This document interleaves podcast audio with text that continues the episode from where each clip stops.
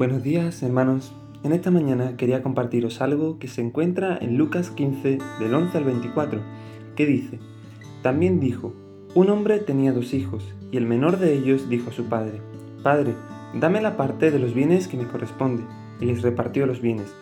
No muchos días después, juntándolo todo, el hijo menor se fue lejos a una provincia apartada, y allí desperdició sus bienes viviendo perdidamente.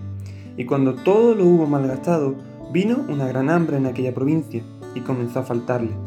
Y fue y se arrimó a uno de los ciudadanos de aquella tierra, el cual le envió a su hacienda para que apacentase cerdos, y deseaba llenar su vientre de las algarrobas que comían los cerdos, pero nadie le daba. Y volviendo en sí dijo, ¿cuántos jornaleros en casa de mi padre tienen abundancia de pan? Y yo aquí perezco de hambre.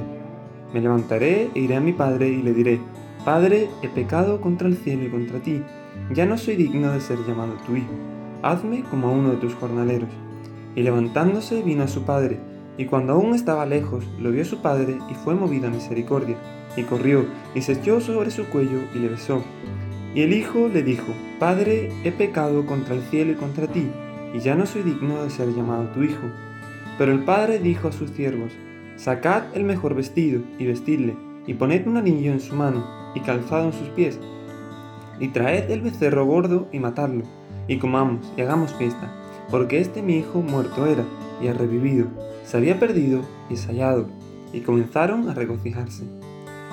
El pecado produce un efecto terrible en nosotros, nos hace ver el mundo desde un punto de vista falso, nos hace vernos a nosotros mismos bajo una luz errónea, nos hace ver los placeres de este mundo en una perspectiva equivocada, y cuando estamos bajo la influencia del pecado, no vemos correctamente.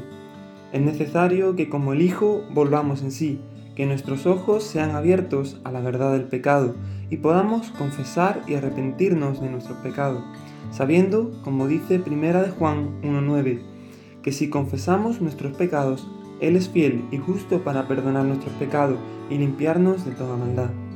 Hermanos, volvamos hoy al Padre, no importa de dónde vengas, no importa lo que hayas hecho, no importa cuán lejos te hayas ido, Dios hoy está aquí con los brazos abiertos para recibirte de nuevo en su casa, perdonarte y lavarte. Él dice en Zacarías 1.3, Volveos a mí y yo me volveré a vosotros.